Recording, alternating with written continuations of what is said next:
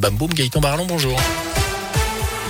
Bonjour Jérôme, bonjour à tous. Elle a une ce chiffre, 100 000 prises de rendez-vous ont été enregistrées en une heure hier soir sur la plateforme Doctolib. Dans la foulée de l'allocution d'Emmanuel Macron, le chef de l'État qui a mis la pression sur les seniors face au rebond de l'épidémie. À partir du 15 décembre, les plus de 65 ans devront avoir une troisième dose pour garder leur passe sanitaire. Une campagne de rappel qui ouvrira également aux plus de 50 ans début décembre, alors que le port du masque redevient obligatoire dès lundi dans toutes les écoles primaires, quel que soit le département.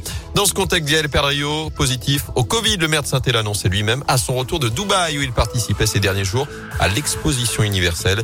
L'élu et président de la métropole doublement vacciné va donc se mettre à l'isolement quelques jours. Dans l'actu également, ce drame de la route. Cette nuit dans le Rouennais, un homme de 37 ans a perdu la vie dans un accident sur la commune de Charlieu. Il a perdu le contrôle de sa voiture. Vers minuit, il est venu heurter un pilier de portail en pierre. Il a dû être désincarcéré.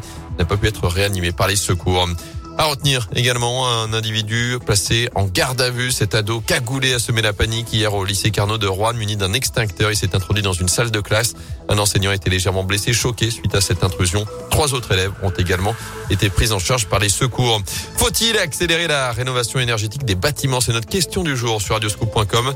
Alors que c'est aujourd'hui la journée contre la précarité énergétique. Une première en France. À l'approche de l'hiver, sachez qu'un Français sur cinq n'a pas les moyens de se chauffer correctement ou vit dans un logement classé F ou G des vraies passoires thermiques.